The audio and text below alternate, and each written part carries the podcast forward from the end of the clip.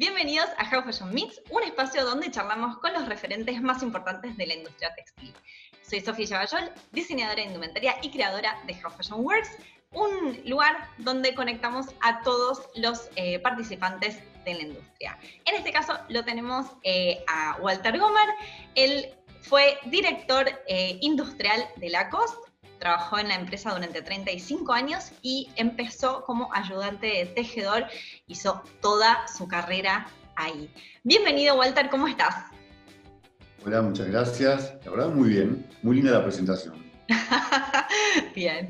Eh, bueno, Walter, primero, eh, como te decía, lograste algo casi dificilísimo en la industria. Estar durante 35 años en una misma empresa que no es tu propia, digamos, no es tu propia empresa, pero además ascendiste durante toda tu carrera, fuiste ascendiendo, lo cual es rarísimo en la industria, hay muy poco más. Yo no estoy acostumbrada a ver muchos ascensos dentro de una misma empresa. ¿Cómo lo lograste? ¿Qué hiciste? Ya, creo que primero era una etapa, a ver, de la industria distinta a la de hoy. Era una época donde entrabas a una empresa con la idea de quedarte. O sea, nadie pensaba, bueno, hoy estoy acá y en un par de años estoy en otro lado. O sea, vos entrabas para durar, eh, a pesar de que yo entré con un objetivo muy distinto al que finalmente tuve. Yo entré para pagarme un estudio muy particular. Que mi carrera, mi sueño era ser piloto comercial. Como nadie me acompañaba en la locura, yo empecé a trabajar para pagar justamente eso. Pues es una carrera muy cara, me dijeron, ¿no? Es una carrera muy cara. Eh, en las prácticas, cada horita de vuelo sale 100 dólares como mínimo, entonces era una carrera que había que bancarla. Para eso empecé a trabajar. Y caí en el textil como podía haber caído en cualquier lado. Eh, y de hecho te voy a contar algo que te lo tengo que decir con fechas y edades, porque si no algunas cosas que puedan surgir no te van a cerrar. Bien. Yo empecé a trabajar en Vesubio, que era la empresa de Lacoste, a los 14 años. Es decir, no existe. En esa época, año 1984, había todavía una ley por el cual a vos te contrataban, podías trabajar seis horas por día con el único objetivo de pagarte tus estudios. Mira. O sea, ese era el, el formato. Eh, hoy es algo impensado, o sea, 14 años estás estudiando y nada más. En esa época se podía, de hecho, todavía el otro día encontré en la libreta donde depositaban, porque no te, no te hacían aportes jubilatorios, pues hasta los 18 la ley no lo permitía, entonces te depositaban en el correo unas estampillas, que todavía el otro día encontré la libreta con las estampillitas en australes. Otra, otra, otra. Eh, así empecé. Eh, pagué muchas horas de vuelo, volé durante un tiempo, pero abandoné la carrera de piloto y me quedé siendo textil. Esa es la razón por la que estuve tantos años en la industria, que es muy complicada. Claramente es muy complicada. Eh, es una industria... Linda y Eh, compleja. Yo le digo que es linda y compleja a la vez. muy linda. Realmente es una industria muy linda, pero es una industria que desgasta mucho, que tiene muchos sinsabores. Es una industria que, como decimos con un amigo, es lo más parecido a una picadora de carne muchas veces. O sea, entras en un formato y salís en otro. Eh, pero bueno, es una industria que yo creo que la única forma de llevarla realmente adelante es si te enamorás. O sea, vos podés ser textil si realmente lo sentís. No, no puede ser un trabajo y nada más. Sí, tiene, tenés que tener pasión. Eh, es, lo único que te hace seguir. Hay mucha gente que se va de la industria eh, porque, porque es, es difícil, es compleja, es tal cual. Y bueno, nosotros recién estábamos hablando sobre, antes en la prueba, hacemos una prueba antes, estábamos hablando de, de dos temas muy complejos, eh, porque una de las preguntas que yo le quería hacer a Walter era, ¿qué te gusta y qué no te gusta de la industria? Expláyate un poco. lo que más me gustó siempre del textil, siempre no. Yo te diría que el primer año que trabajé en el textil no veía la hora de irme, pero a partir del segundo año, eh, lo que más me gustó siempre fue la adrenalina, porque en el textil estás siempre surfeando un tsunami. y no se trata de la economía del país y de los vaivenes, se trata de que estás siempre corriendo detrás de algo que muere cada seis meses y vuelve a nacer. Que son las colecciones y la posterior producción de la colección y la producción y la entrega de la producción. Y cuando estás en eso ya estás pensando en el, invierno que viene y cuando estás en el invierno que viene estás desarrollando el otro invierno, porque el verano ya lo estás produciendo. Esa adrenalina no sé si existe en muchos, en muchos rubros. La, adrenalina y la novedad constante, porque es esto, siempre son artículos nuevos y diferentes, ¿no? Total, total. Eh, vos pensás que en la COST mm, hacíamos entre 300 y 320 artículos por temporada, de la cual una parte sigue porque es la parte básica de la COST, pero el resto moría a los seis meses y volvían a ser nuevos. O sea, eh, es, algo, es algo difícil de explicar para el que no está dentro del textil. Yo un día le dije a un amigo que no es textil, le dije, mira, nosotros hacemos un producto perecedero. Y me dijo, no, no, ¿cómo perecedero? Si haces prendas, yo tengo prendas hace años. Sí, sí, vos las tenés hace años, pero yo no las puedo tener un año, porque no sirven más. O sea, yo tengo que tenerla para el día que hay que abrir vidriera, el día que sale en una revista tal cosa tiene que estar lista en la vidriera, porque si no, después no se va a vender, y las colecciones cápsula, y el Día del Padre, y es perecedero, realmente hacemos un producto perecedero. El ciclo de vida del producto es corto. Muy corto, es muy corto. Eh, Entendés que, es que una de las cosas que quisimos implementar cuando ya éramos una empresa grande, una empresa grande me refiero, en total el grupo textil tenía 1.150 empleados, o sea, ya éramos una textil grande, eh, trajimos a la gente de SAP, SAP es el mejor sistema en el mundo, contablemente hablando, para gestionar stocks y ese tipo de cosas. Y yo creo que hoy, 10 años después de la implementación, debe estar funcionando un 50%, porque en el textil nunca pudieron adaptarlo del todo. Por la única razón es que ellos decían, la carga de los artículos insume tanto tiempo que para cuando los tenemos, me decís que la producción se terminó y ya hay otro artículo nuevo ya no existe más este artículo, ya, ya está, se fue, ¿cómo puede ser? es muy difícil, la industria textil es muy difícil, y te la pasas corriendo, realmente te la pasas corriendo. Todo es para ayer, ¿por qué todo es para ayer? Eh, yo creo que tiene varios temas distintos. Uno, las empresas grandes en general planifican bastante bien. ¿sí? planifican bastante bien porque necesitan manejar muy bien sus tiempos. Mueven, nosotros eh, llegamos a manejar un millón y pico de prendas por año, con lo cual era un número que si no lo tenías correctamente planificado, el desastre podía ocurrir mañana. Pero... Claro, perdón, un millón con 300 artículos por temporada, o sea, 600 artículos por temporada. O sea, por año, digo, 600 artículos por año de los cuales había una parte que era lineal porque era todo el año, la chomba era la misma de siempre, había camisas que eran las mismas de siempre, pero había mucha, mucho cambio de artículo.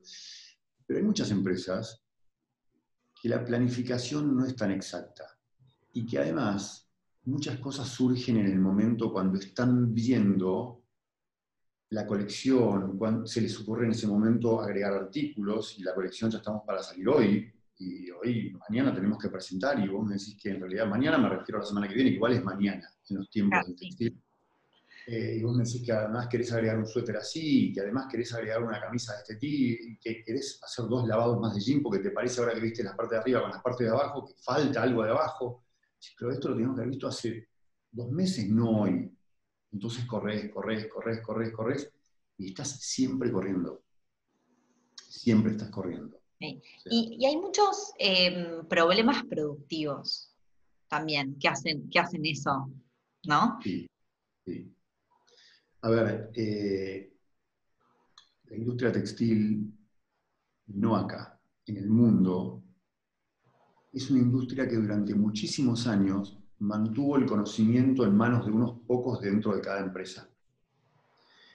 Si vos te vas a empresas textiles que estén bajo alguna norma ISO, son muy pocas.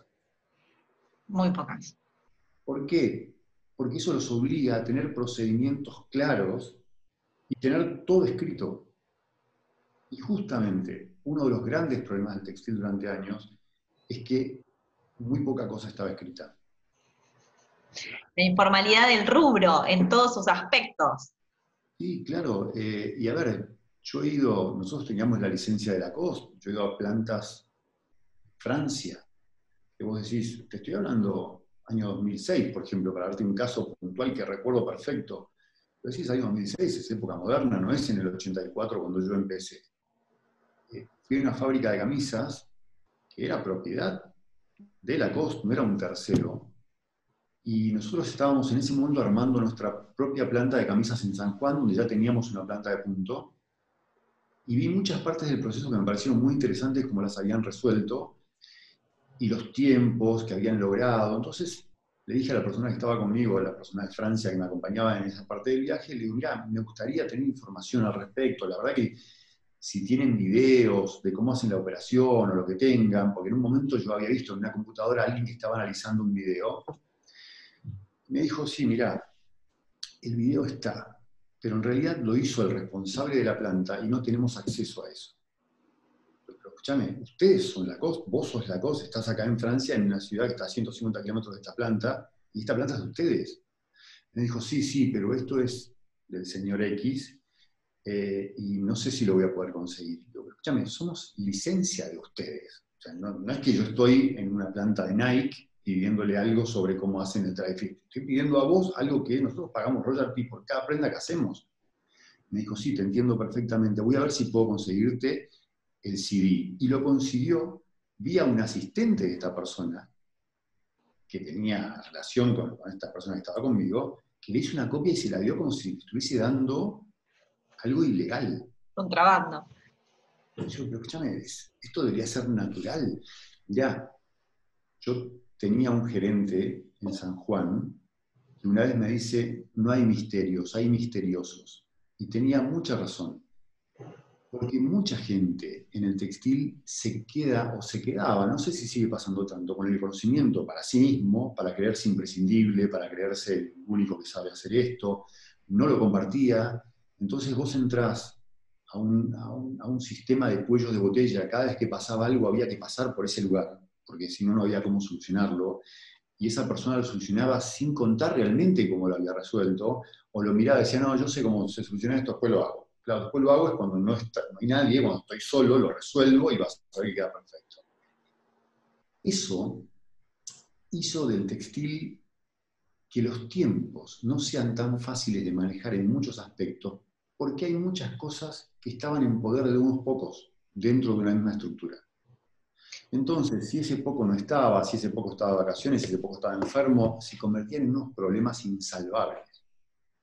Sea, realmente... No, perdón, usted hice un posteo el otro día que hablaba un poquito de eso, de, la gente que oculta información, y explicaba, decía, si vos ocultás la información de tu taller que te trabaja divino y no le estás dando trabajo, ese taller se va a quedar sin laburo y va a tener que cerrar. Y vos y el taller y todos nosotros nos vamos a quedar sin eso. Y así la industria nunca va a crecer ocultando la información. Tenemos que ayudarnos entre todos para potenciarla y darle trabajo, para que tenga trabajo y, ese mismo taller pueda crecer. Todo lo que me contás, eso es como que a mí me pone muy, eh, me pone mal y no me gusta nada. A ver, em, es, es, un, es un rubro muy mezquino, es un rubro muy egoísta, es un rubro donde mucha gente con un ego terrible, gigante, muy centrista, y si vos te pones a pensar realmente, lo mejor que te puede pasar es compartir las cosas porque un día vos vas a necesitar de alguien, y si vos alguna vez lo hiciste, seguramente alguien lo va a hacer por vos. Entonces, yo creo que lo mejor que podés hacer es ser lo más transparente siempre dentro de la compañía, con la gente que, está, que trabaja con vos, con la gente que estás formando, con la gente que es parte de tu equipo, eh, y también para afuera. A ver, yo no te voy a adelantar cómo es la carta de colores de la próxima temporada, porque ahí te estoy dando una ventaja si querés. Pero yo no te puedo no decir, ya, eh, en Pergamino hay un fabricante de jeans que hace unos jeans fantásticos y el tipo tiene una calidad excelente. ¿Cómo no te lo voy a decir si te conozco? si me venís a preguntar. si, estamos hablando del tema. Eh, pero sí, es un rubro donde pasa mucho. La información eh, se oculta mucho. Pero pasa también adentro de la empresa, de las compañías, pasa adentro, es mucho más grave. Yo trabajé en una empresa, trabajé en una empresa en una época donde, donde se decían cosas en voz baja. Donde el de al lado no podía escuchar lo que estabas diciendo vos. me fui claramente rapidísimo. No puedo entender que tengo que hablar en voz baja dentro de, de mi lugar de trabajo, donde somos todos iguales. O sea, estamos luchando porque la empresa crezca y tenemos que hablar en voz baja. Ay. Totalmente. Pero bueno, hablamos mucho de cosas malas de la industria. Yo siempre me pregunto, ¿por qué me gusta tanto la industria textil? Y no encuentro razón. Mi única razón es la pasión que tengo, pero no sé por qué, porque veo muchas contras. ¿Qué es, qué es lo que nos gusta? ¿Es esto, la adrenalina y el cambio constante? A ver, yo creo que la adrenalina, a mí en lo personal, siempre me gustó mucho, me gustó estar, eh, como te digo, surfeando el tsunami. Eh, pero yo creo que también tenés, no en tus manos, sino en las manos de la empresa en la que estás, en el grupo que está trabajando, tenés la posibilidad de hacer cosas que le guste a mucha gente, cosas que la gente quiera comprar, que cuando caminas por la calle decís, mira, esa camisa que hicimos nosotros. Como diseñadora te debe pasar muchísimas veces. Eh, o qué bueno que alguien quiera usar lo que nosotros hacemos. O sea, habiendo tanta oferta, porque no somos Mercedes-Benz o BMW, que hay mucho menos posibilidades, más que nada depende de tu bolsillo. Vamos acá, eh, estás en un, en un mercado donde hay mucha oferta y cada vez mejor, cada vez más linda, hay cada vez más gente que ha tenido la posibilidad hay un montón de marcas que veo chicas, medianas, chiquitas, no tan chiquitas, eh, y que hay muchas que tienen una cantidad de productos buenísimos. Y me parece que, también esa, ese poder de alguna, de alguna manera que te da el textil, de decir, mira, esto, esto lo hicimos nosotros, es un desarrollo nuestro, es, algo que nosotros encontramos, eh, creo que te da mucha satisfacción. Cuando algo sale bien y cuando vos presentás una colección y ves la empresa traía modelos para probarse, tanto la línea de hombre como la de mujer, y cuando vos veías una prenda por la que estuviste luchando días y no quedaba bien y no calzaba bien, y pronto a la vez puesta decís, ahí está el resultado, y están todos los vendedores y al final de la colección todo el mundo aplaude y dice, esto se va a vender bárbaro, es un éxito que tiene que ver con las personas que están ahí, y nada más que con eso. Entonces, creo que eso, y en ese momento te sentís, te da esa, esa sensación de esas endorfinas que liberás, decís, listo, lo hicimos, hicimos X artículo, gustaron el 95% o el 90%, lo vamos a producir. Y además porque vos involucraste en general a, proveedores, a talleres, a lavaderos, y le rompiste la cabeza y querías que salga así, y cuando funcionó y fuiste y dijiste, mira, esto anduvo perfecto y acá tenés N miles de prendas para hacer, o no, si sos una marca chica, termina siendo un resultado que beneficia a mucha gente. Entonces creo que, todo eso es lo que te termina enamorando de alguna manera del textil. Sí, sí, tenés toda la razón, eh, tal cual. Cuando, cuando veo una prenda en la calle que, hice yo, siempre le digo, esa hice yo, esa hice yo, empiezo. y me empiezo a acordar todos los problemas, ay no, lo que nos costó hacer este ruedo para que quedara así. Sí, exactamente, eh, está, está bueno. O sea, como que vas pensando en la resolución de los problemas que tuviste. Bueno, y vos en eso también tenés bastante experiencia, ¿no? Resolver problemas, trabajo en equipo. Es que, a ver, mira, si querés que funcione, es la única manera. O sea, si vos no lográs un trabajo en equipo en un área o en áreas donde la importancia la tienen todos y no uno, porque vos podés diseñar algo fantástico, pero eso está en un papel. Es un figurín hermoso y aparentemente va a quedar puesto espectacular, pero está en un papel. Para que eso llegue a estar dentro de, una colección o llegue a estar puesto dentro de una, persona, pasa por una cantidad de manos y una cantidad de gente. Y que cada uno tiene que hacer bien su parte, porque si no se va a ver, o sea, si el que tejió, tejió mal, si el que teñió, teñió mal, si el que cosió, cosió mal, o el que lavó, lavó mal, el que planchó, planchó mal, todos todo ese grupo tiene algo que ver, tiene una partecita visible. Porque vos hay productos de, otras, de otros rubros que vos ves un resultado, que algo que hizo una máquina en general, que hay poca injerencia humana, donde no sé si ves tan tácitamente eh, la mano o el resultado de un trabajo de un grupo de personas. Yo veo cuando vos mirás una prenda y la prenda está toda bien, hay un montón de participantes involucrados que todos hicieron bien su trabajo. Entonces, para mí el trabajo en equipo es fundamental en el textil. ¿Y cómo, haces para que, para que ese equipo logre trabajar bien y que no haya problemas de comunicación o como vos me dijiste el otro día, de no comunicación?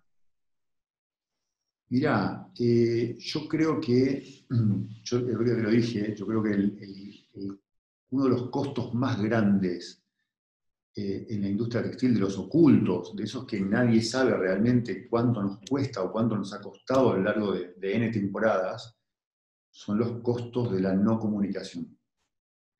Eh, yo creo que la formación de equipos de trabajo, eh, porque además son multidisciplinarios, o sea, vos para hacer una prenda, cuando te viene un prototipo que viene en un papel, ni siquiera es un prototipo de alguien que ya sobre una NT la hizo algo, viene en un papel, hay mucha gente de distintas áreas que va a estar involucrada en esa misma prenda. Entonces, lo primero que tenés que hacer, yo creo que una de las claves es, el equipo tiene que estar involucrado al 100% en lo que estás haciendo. Y la única manera de lograr eso es juntarlos a todos, que haya uno de cada área que esté presente en ese momento y ante todas esas personas vos puedas discutir lo que tenés que hacer, ya sea con un figurín que está en un papel, con un prototipo que hay que mejorar o con lo que sea necesario. Vos tenés que tener a un referente de cada uno de los lugares. Ellos tienen que estar al tanto, además, del problema de la etapa anterior, si los hay. Incluso tenés que llegar hasta control de calidad, que control de calidad en muchas empresas se considera como los forenses. Como dice, bueno, él te va a decir por qué se murió. Pero él, si lo pones al principio, él puede evitar que se muera, que es algo que en general muchas empresas no valoran. Si vos tenés a todos los involucrados, vos pensás que cada uno en el equipo es cliente de la etapa anterior y proveedor de la etapa siguiente. Contame un poquito más de eso. Claro, vos imaginate que recibiste un hermoso figurín de un suéter hablemos de una cosa puntual, de un suéter. Ese suéter va a empezar por alguien que compró el hilado, depende del tamaño de tu empresa, por ahí va a ser una persona de planificación, o alguien que va a comprar el hilado. Producto dijo, mira, yo esto quiero que sea una mezcla de lana con acrílico a tal porcentaje, eh, y me gustaría que sea en Galgá 5. Eso fue todo lo que dijo, y me gustaría que sea de todos estos colores en esa reunión, en ese equipo, debería estar la persona de planificación, que es quien compra, porque además también esa persona va a ser la que al final haga la producción, o se encargue de planificar la producción. Va a estar una persona de tejeduría. Si tu empresa es chica va a estar el tejedor directo, si tu empresa es grande va a estar el responsable de tejeduría, tendría que estar la persona de confección, y tendría que estar la persona de terminación y posteriormente la de control de calidad. ¿Por qué? Cuando todo ese grupo empieza a ver esa imagen en un papel, la de confección le va a decir a la tejeduría, ojo, que el año pasado tuvimos un suéter similar y teníamos un problema por una manga Ranglan y las pasadas flojas en la remalladora funcionaban mal porque estaban demasiado flojas para este. El de tejeduría va a empezar a tomar nota y la de control de calidad ya va a estar escuchando que el año pasado o la temporada pasada costó coserlo, con lo cual va a empezar a prestar atención en los prototipos y posteriormente en producción, qué pasa en esas cosas que cada uno de los que está en esa reunión pone sobre la mesa. Bien. Te hago una pregunta. Me imagino esas reuniones muy largas. No. ¿No? Y con mucho lío, como que todos opinando y No. ¿Cómo se hacen? ¿Cómo se hacen para llevarlas a la práctica y que sea funcional? Mirá, yo creo que uno de, de los desafíos más grandes que tiene un responsable de área, que en definitiva termina siendo un líder de equipo o de equipos, depende de cuántos tengan su... Si el área es muy grande puede tener muchos equipos, si el área es chica va a tener un solo equipo donde esté nucleado una persona de cada, de cada área responsable en el proceso, lo que tiene que lograr ese líder es varias cosas para formar un buen equipo.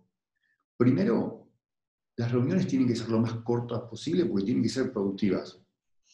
Por un punto importante, toda esa gente que está sentada ahí tiene trabajo. O sea, cuando vos lo traes y lo sentás en una mesa, lo estás sacando de una tarea que está haciendo. Esa persona no está sentado esperando que vos lo llames para ir a la reunión. Esa persona tiene una tarea. Esas reuniones tienen que ser lo más acotadas posible, tienen que ser muy productivas. O sea, si vinimos a ver el desarrollo de 20 artículos, tenemos que estar preparados para trabajar en forma concisa sobre los 20 artículos. Y si alguien empieza a hablar porque dice, porque pasa muchas veces que alguien se, se encariña con un tema y lo empieza a tratar y empieza a sacar experiencias viejas de lo que pasó aquella vez, el líder que está sentado en la punta de la mesa o donde sea, tiene ese momento. Sea, tiene que empezar a dirigir esa reunión para que sea lo más corta y productiva posible. ¿Por qué? Cuando vos haces o vas a reuniones largas, en general mitad de la reunión para adelante, hay uno que está hablando y los otros ya no están ni escuchando. Hoy, con esto, te estás enterando de los problemas por debajo de la mesa mientras otro está hablando, alguien te está escribiendo, escúchame, si es el de veeduría, la máquina 3 está parada, tiene una luz prendida y no sabemos qué pasa, entonces ya está con la cabeza en otro lado, ya está pensando en su máquina 3, no está escuchando lo que dice esta persona que ya está tal vez hablando demasiado sobre el tema, y es posible que el responsable de ese grupo, o el jefe, o el líder, lo que sea, también esté pensando en otra cosa en ese momento, porque ya se empezó a dilatar tanto que terminan siendo poco productivas. Y cuando saliste de esa reunión, seguramente mucho más de la mitad, tal vez el 70% de lo que se habló cayó, como decían las abuelitas, en un saco roto. O sea, pasó de largo, nadie lo retuvo, era demasiado el tiempo que se usó. Entonces las reuniones tienen que ser cortas, tienen que ser pautadas en lo posible, tienen que tener una duración en lo posible pautada. O sea, no podemos estar más de tanto tiempo haciendo esto, porque además cada uno tiene otras cosas que hacer. Y esto lo tenemos que resolver rápido. Y además porque en la reunión realmente no se va a resolver nada. En general lo que se hace en la reunión es redireccionar situaciones para evitar problemas, pero el resultado no lo vas a tener en ese momento. Tienes que ir a probarlo. Por lo cual seguramente al final va a meritar otra reunión por eso. Entonces no perdamos más el tiempo. Digamos lo que vamos a hacer. Vamos a hacer esto, esto y esto, listo. ¿Quién lo va a hacer? Esto lo haces vos, esto lo haces vos, esto lo haces vos porque otro de los, de los pilares de un grupo de trabajo es que el líder de ese grupo tiene que tener la absoluta capacidad de delegar y tiene que lograr que las responsabilidades sean compartidas. ¿Ok? O sea que si algo tiene que estar resuelto el día 10, involucra a tres personas, la persona número uno lo tenía que tener resuelto el día 2, esa persona tiene que tener resuelto el día 2. Y si no, la persona número 2 tiene que estar avisándole a algún, escúchame, esto ayer lo tienes que haber terminado, hoy me lo tenés que subir, ¿lo tenés?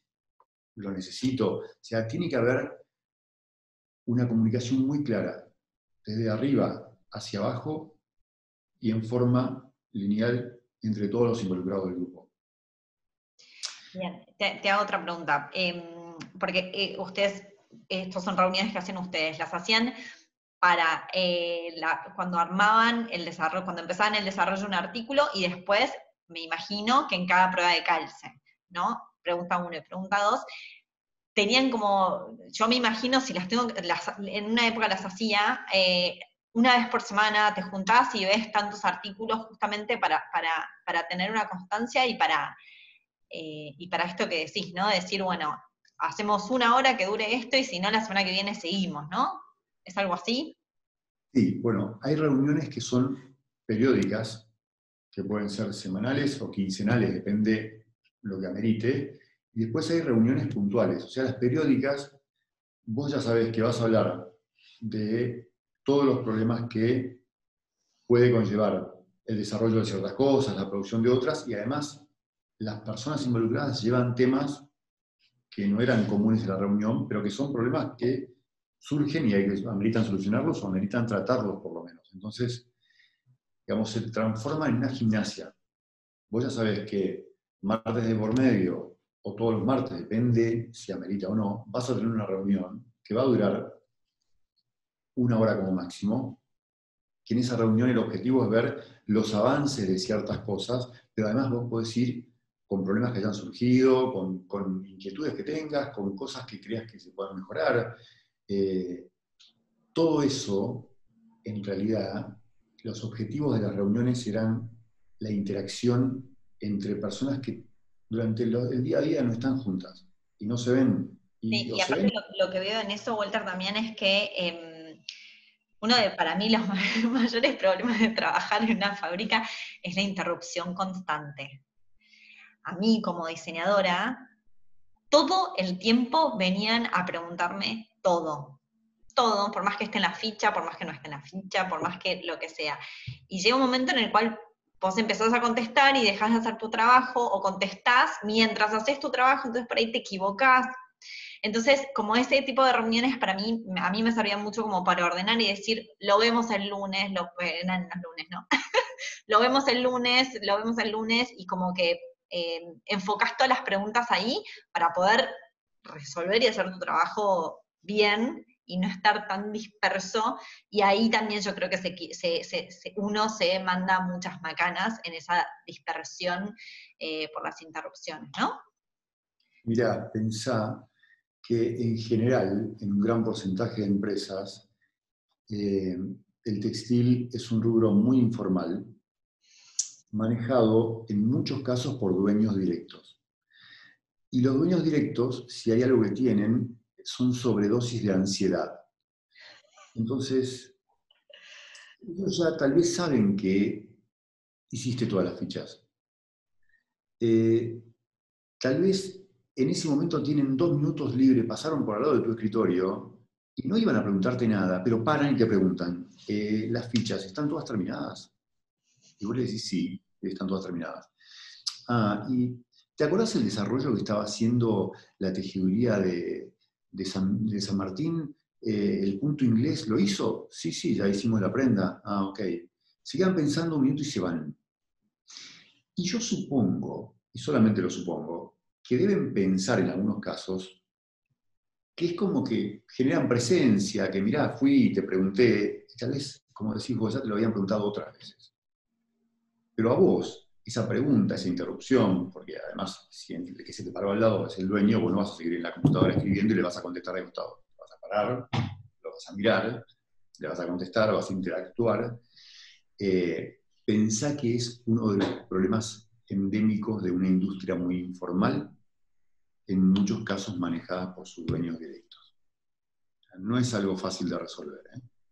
Es una industria muy poco profesional en ese sentido con gente muy capaz. Hablemos un poco de eso, de la informalidad de la industria. Em, a ver, tenemos muchas cosas informales en la industria, un montón, eh, sobre todo em, los tratos y eh, el tema de los empleados no registrados, empleados en negro, los talleres en negro también, no registrados. ¿Qué se hace contra eso? ¿Cómo, cómo haces? Eh, sobre todo, ¿cómo haces vos que fuiste jefe? Fuiste jefe en distintas, mm, digamos, categorías y tuviste jefes. Contá, ¿cómo haces cuando tenés un jefe que te trata mal, que, como decís, generalmente son dueños de empresas? Y me contaba, y bueno, nada, sí, habla vos. Bueno, mira, eh, la respuesta es, creo que no hay una solución pero ahora vamos a hablar de lo que, por lo menos por experiencia personal, me ha pasado a lo largo de muchos años de trabajar en esto. Eh, vos, cuando estás en un puesto de una jefatura, digamos, sensible, yo le llamo sensible a la que está muy cerca del último o del primero, depende cómo pongas el orden, eh, y que en general es el dueño de la empresa, vos pensás que vos estás tocando constantemente el bolsillo de alguna manera de esa persona, ¿sí? Con tus decisiones, con las buenas haces que haga esto, con las malas haces que algunos billetes caigan. Vos estás, no estás hablando con el presidente de una empresa que lo puso un directorio y que dentro de tal vez un tiempo no esté más y lo reemplacen por otro. Estás hablando por alguien que en general hizo la empresa, que no es que la heredó de alguien. En general las textiles la hizo el mismo tipo que ocupa el sillón arriba de todo y que vos estás muy sujeto a sus vaivenes de humor. Porque pensá que en muchos casos hay gente que empezó en un Fiat 600 con bolsas de remeras cortadas, iban a los talleres, las hacían coser, volvían, iban, las vendían, y que de pronto empezaron a crecer y hicieron una empresa gigante. Y la hicieron desde el hombro, pero nunca se ocuparon en profesionalizar áreas, porque si yo lo hice así, yo lo hice crecer hasta este punto, ¿para qué voy a hacer que esto sea de otra manera? Entonces, ¿qué pasa con ese formato? El día que vino de mal humor, te agarró, te sentó a las ocho y media de la mañana o a las nueve de la mañana y se descargó con vos. Tal vez por cosas que tenía cierta razón, no ameritaban seguramente el trato, eh, y en algunos casos ni siquiera tenía razón. Cuando estás en esa situación, si vos además sos un jefe que tiene mucha gente a cargo, seguramente, tenés gente a cargo, eh, si vos salís de esa reunión, de la cual te acabas de comer un garrotazo en el medio del cerebro, seguramente sin merecerlo, o tal vez sí, pero no en esa medida, si vos vas abajo y juntás a los que tenés abajo tuyo y empezás a hacer el mismo formato, seguramente vas a tener un resultado nefasto. Vos tenés que tener la capacidad de soportar lo que pasa arriba, cuidar sus intereses, que es dinero directo, pero a su vez bajarlo de una manera al capital humano, que es el que tenés debajo tuyo, que es el que va a dar los resultados en definitiva, porque ni vos ni él, el que va a dar los resultados es el que está abajo tuyo, que es el que va a trabajar, el que va a cumplir, el que va a lograr que las cosas salgan, y lo tenés que Primero, si es algo que tenés que transmitir, lo tenés que transmitir de una manera muy distinta a la que lo tomaste en el sentido de la forma en que lo tomaste. No lo que transmitís, pero la forma seguramente lo tenés que hacer totalmente distinto. Si vos usas el mismo método, tus resultados a la larga o a la corta van a ser malos. El problema es que hay mucha gente que está en, en esos lugares del medio que no lo ve de esa manera y cuando le pasa algo arriba, baja y empieza a revolear para el mismo lado como le pasó a él sin entender que lo que está logrando ahí es muy distinto a lo que le pasó a él cuando estaba arriba. Vos pensá que si a mí me llama el dueño de la compañía y me empieza a gritar y me dice un montón de cosas y esto no puede ser así, y empieza a patear el escritorio, yo bajo a mi oficina o voy a mi oficina, voy a ver de qué manera se puede cambiar o se puede resolver o se puede hacer. Y seguramente voy a tener ratos para calmarme, para pensar, para digerir lo que me acaba de pasar.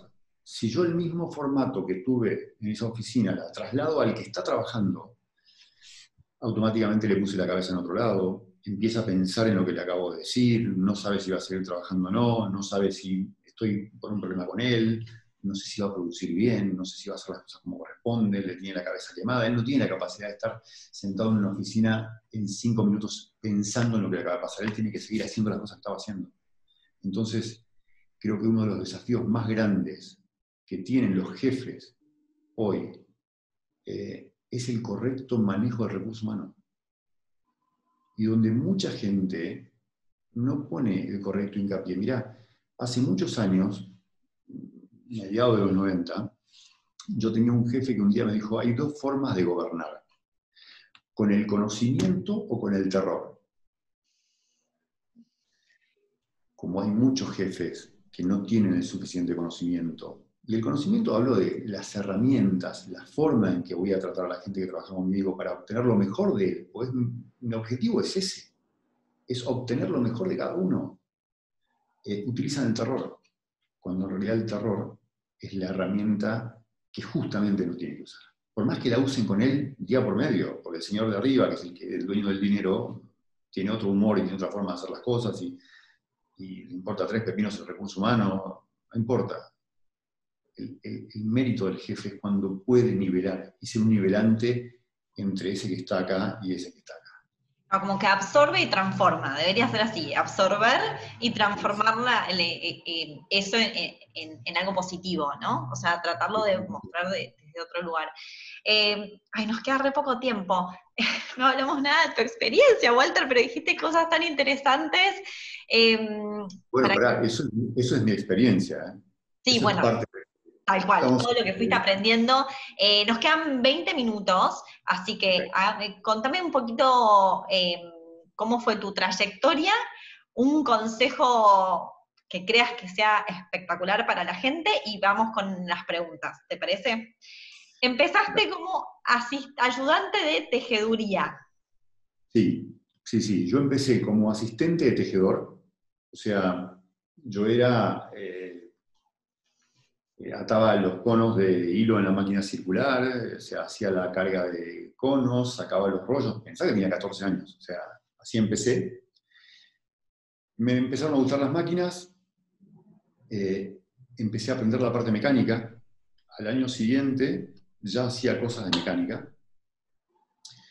Y en el año 89, o sea, cuatro años después de haber entrado, cuando cumplí 19 años, entró la primera máquina rectilínea electrónica a la empresa.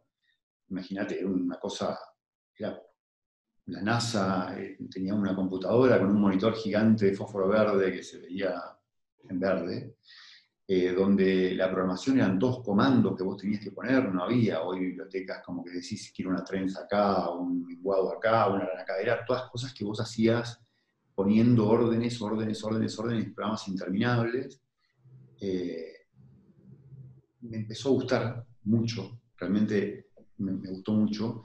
Y ese año me pasó algo eh, que no me lo esperaba en absoluto. Una noche me llama el dueño de la empresa, el dueño de Subio, y me dice, mañana tengo que despedir al jefe de la sección de seguridad por un problema que había surgido muy, muy, muy sensible.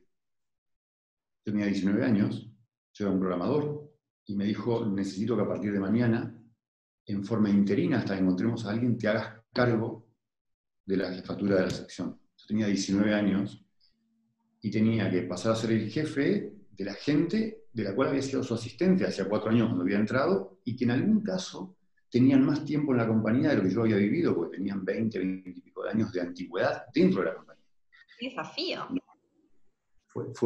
creo que fue el desafío más grande que tuve en mi historia textil fueron semanas muy complejas, pero bueno, eso enseña y enseña mucho. Eh, después de eso pasé por diferentes mm, etapas, pasé a ser responsable de desarrollos, ya digamos un poco afuera de la tejeduría, o de las tejedurías, porque eran rectilíneas circulares, ya había responsables de la tejeduría, me quedé como responsable de desarrollos, eh, y propios y de terceros, que nos proveían de cosas, y en el año 2000 paso a gerente de producción en un lapso muy corto y en el año 2000 ya me quedo como responsable de toda la parte industrial. Eh, teníamos una planta en San Juan que llegó a tener 530 personas cosiendo, es una planta grande. Teníamos tejidurías, después teníamos proveedores en Buenos Aires, Mar del Plata, Uruguay, digamos, era, era un conglomerado de, de, de proveedores importante. Pasé a manejar eso durante los siguientes 13 años. O sea, eso es un poco resumido, si querés, porque aparte estábamos con poco tiempo, lo que fue mi historia. Lo que me parece interesante también que contás es como, como que fuiste escalando, pero no solamente eso, porque tuviste que aprender cosas diferentes, porque empezaste como tejeduría, con, toda la parte de tejeduría, pero al mismo tiempo después empezaste con, con todos los temas de desarrollo, que no solamente incluían eh, tejeduría, ¿o no? Exactamente. ¿Y cómo fuiste eh, aprendiendo todo eso? No me quedó otra, tuve que aprender. Aprendí mucho fuera de la Argentina. O sea, aprendí mucho en fábricas, en dos tipos de fábricas. Primero, en fábricas de maquinarias, donde aprendí mucho, realmente mucho, sobre tejido y sobre muchas cosas técnicas. Y aprendí mucho en fábricas de indumentaria, en fábricas de tela, Eh, algunos casos eran las fábricas de Lacoste, las fábricas francesas, en otro caso era, por ejemplo, en España, yo estuve en la fábrica que era de Armand Bassi, que Armand Bassi era una, marca muy importante en los 90, eh, que además tenía licencia de Lacoste, estuve un tiempo con ellos, eh, y realmente aprendí mucho de mucha gente que sabía mucho y tuve la suerte de que en muchos casos no tenían problema en transmitirlo. Entonces, fui aprendiendo. Y después yo creo que el textil te enseña mucho en el día a día. El tema está en poder aprender de todo lo que te pasa y lo mandes a un lugar donde lo dejes guardado porque seguramente algún día te va a pasar. Es una industria que en algún caso es repetitiva. Exacto. Bueno, y por suerte tuviste la posibilidad de, eh, de, viajar y de tener acceso a esas fábricas, pero lo interesante es que lo hiciste y que, y que te metiste por curioso, ¿no? Por querer aprender, como que, eso, para mí, algo súper importante para aprender es ser curioso, querer meterte eh, en la cocina de las cosas para entender cómo funcionan, ¿no? Mira, yo creo que, como hablamos al principio, la única forma de hacer textil es amar el textil. Y cuando vos realmente te apasiona algo, vos esto te tiene que apasionar, vos lo dijiste, eh, vos te metés en las cosas. Eh, primero tenés que, tenés que tener claro que todo tiene un porqué. Los problemas tienen un porqué, o sea, todo tiene un inicio, en algún lado está el inicio. Eh, y hay mucha gente dentro de las fábricas mismo, y esto, esto le doy un consejo a todos los que estén escuchando y que por ahí manden cosas a talleres o que manden cosas a tejedurías. Hay veces, muchas veces, ¿eh? que dentro de las fábricas, quien menos tuviese pensado tenía la solución a un problema que nadie le encontraba la vuelta. Y a veces una operaria de una máquina, una costurera, eh, porque lo ven todos los días y lo conocen en muchos casos nunca dudes en preguntarle a cualquiera dentro de una empresa. O sea, si estás en una costura, pregúntale a la gente de costura. Saben mucho más de lo que parece, porque lo hacen todo el tiempo. Sí. Me ha pasado una muchas veces. que nosotros eh, hacíamos era cuando teníamos un, eh, cuando trabajaba en fábrica, eh, cuando había un problema, generalmente tratábamos de ver el problema productivo, digamos, en la producción tratábamos de ver cuál era el problema y generalmente lo hacíamos en la parte del taller. Y eso, como decís vos, siempre había alguien que estaba escuchando y trataba de traer la solución, o en este equipo interdisciplinario de, todas las áreas, cada uno aportaba su lugar para, encontrar la solución al problema, más allá de cuál fue el problema, ¿no? Y no culpar a alguien, sino encontrarle la vuelta y la solución. Pero bueno, em, un consejo que quieras darle a, la gente que nos está viendo. Mira, eh, creo que este va a ser un consejo motivacional nada más, ¿eh? no, es un consejo puntual. Yo creo que el textil vale la pena, es algo realmente muy, muy, muy, muy bueno. Eh, yo no sé, creo que hay pocos rubros donde vos escuches a la gente hablar con tanta pasión de lo que hacen, y me parece que eso es uno de los grandes pilares que tiene. Eh, realmente a vos te pueden gustar los autos, pero vos no puedes hacer autos. Te gustan las motos, no puedes hacer motos. A vos te gustan las prendas, puedes hacer prendas.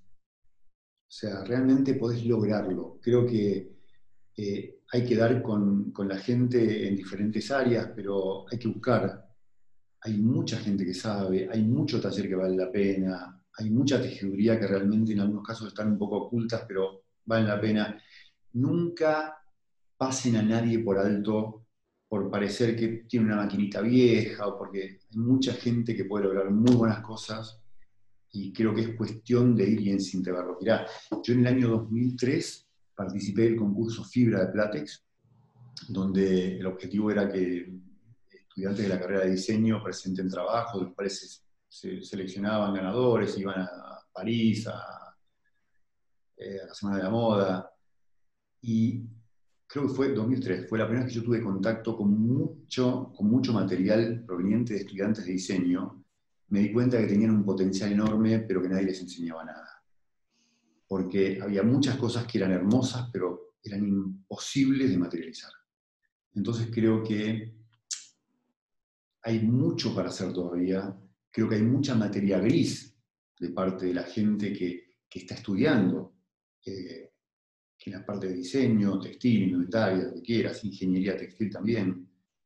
Creo que es una carrera que está empezando a nutrirse mejor. Hace unos años era bastante pobre. Yo he visto gente que salía de, las carreras y decía, realmente no entiendo cómo no te explicaron esto, que es básico.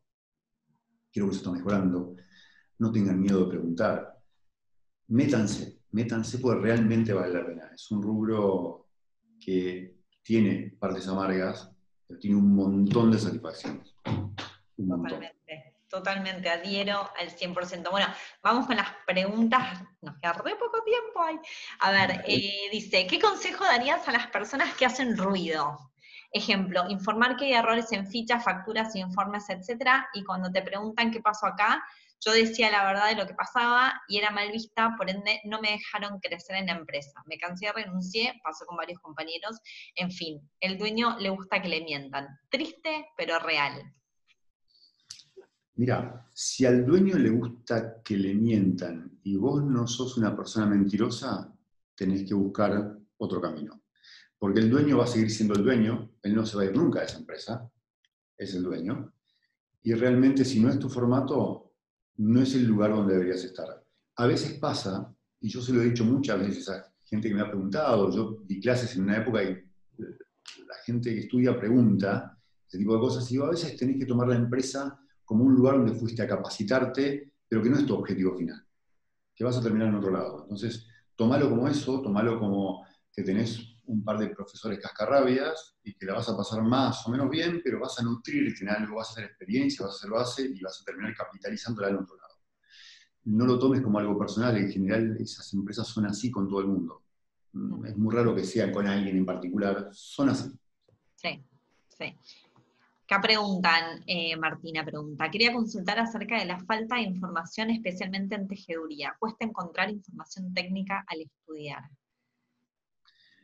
Absolutamente. Yo cuando di clases, cuando di clases, año 2003, que las clases surgieron a raíz del concurso Fibra, cuando Aldo Caragosian se dio cuenta que nadie sabía nada, eh, la primera charla que tuvimos la tuvimos con profesores de UBA, UADE, ORT y Palermo, y se quedaron sorprendidos con el nivel de información técnica que les volcamos sobre la mesa.